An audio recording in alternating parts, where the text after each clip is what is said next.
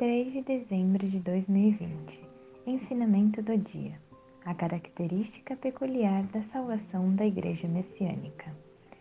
A missão da nossa igreja é salvar as pessoas que estão sofrendo no inferno, conduzindo-as ao paraíso, e por meio disso fazer surgir uma sociedade paradisíaca. Para salvar o próximo, o ser humano precisa primeiramente elevar-se ao paraíso e tornar-se seu habitante. Assim, ele poderá conduzir o próximo ao paraíso e salvá-lo. Ou seja, colocar uma escada do paraíso até o inferno, estender as mãos para ajudá-lo a subir degrau por degrau. É nesse ponto que nossa religião difere de todas as religiões até hoje, sendo inclusive o seu oposto. Como todos sabem, desde a antiguidade os religiosos vêm se contentando com o mínimo necessário à sua subsistência e entregando-se às práticas ascéticas. Uma vez que se colocam numa posição infernal para salvar o próximo, usam a escada em sentido contrário, isto é, empurram os necessitados de baixo para cima ao invés de puxá-los do alto. É fácil calcular o duplo esforço exigido. Entretanto, não havia alternativa visto que o paraíso ainda não estava pronto. Isto ocorria devido à prematuridade do tempo, ou seja, o mundo espiritual ainda se encontrava na era da noite. Contudo, a partir de 1931, o mundo espiritual vem se transformando gradualmente em dia, tornando a construção do paraíso mais fácil. Todavia, não é o ser humano que o constrói, é Deus. Por conseguinte, a obra progride à mercê do tempo, bastando ao ser humano agir de acordo com a vontade divina. Em outras palavras, Deus traça o plano, coordena e utiliza livremente um grande número de pessoas. A ideia exata que se pode ter da minha função é a de mestre de obras. Nossos fiéis sabem perfeitamente que estou construindo o modelo do paraíso como uma das atribuições dessa função. Dessa forma, em momentos e locais inesperados, aparecem-me pessoas querendo vender suas terras. Assim que percebo a vontade divina de adquirir determinado terreno, surge a quantia necessária, sem que eu empregue o mínimo esforço.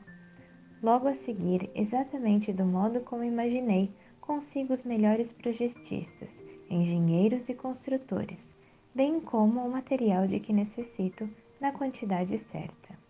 Oportunamente, alguém traz uma árvore e já existe um lugar apropriado para ela. Às vezes, ao receber dezenas de árvores de uma só vez, fico sem saber como agir, interpretando que isso foi feito por Deus. Planto-as e constato que elas se encaixam maravilhosamente no jardim sem sobrar nem faltar. Sempre que isso ocorre, não posso deixar de sentir claramente que tudo é realizado por Deus. Se desejo colocar uma pedra ou uma planta em determinado lugar, elas me são entregues dentro de um, dois dias no máximo. O que vem a ser todas essas ocorrências senão milagres? Caso eu começasse a enumerá-las, não acabaria mais. E o que expus agora não passa de uma pequena parte. Com o tempo, pretendo escrever mais a respeito.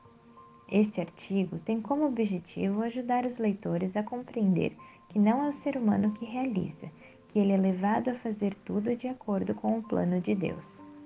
Pelos fatos relatados, fica bem claro que a vontade de Deus é construir um modelo como passo inicial da construção do paraíso terrestre. Contudo, isso não é o bastante. É preciso que cada indivíduo se torne um habitante do paraíso, e agora é chegado o momento em que isso é possível. Naturalmente, o lar também se tornará paraíso, e todos virão a ter uma vida paradisíaca. Somente assim poderemos puxar as pessoas do inferno e trazê-las à salvação. Eis a razão por que aconselho os fiéis a criar o máximo possível um ambiente ao seu redor sem sofrimentos, pois isto está de acordo com a vontade de Deus. Enquanto não se conseguir eliminar os três infortúnios, doença, pobreza e conflito, não se poderá salvar outras pessoas verdadeiramente. É preciso saber que isso não era possível durante a Era da Noite, mas hoje já o é. Terminou a época dos sofrimentos a que Buda Sakyamuni se referiu.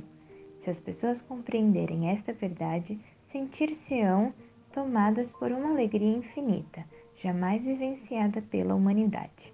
Meixo Sama, Alicerce do Paraíso, volume 1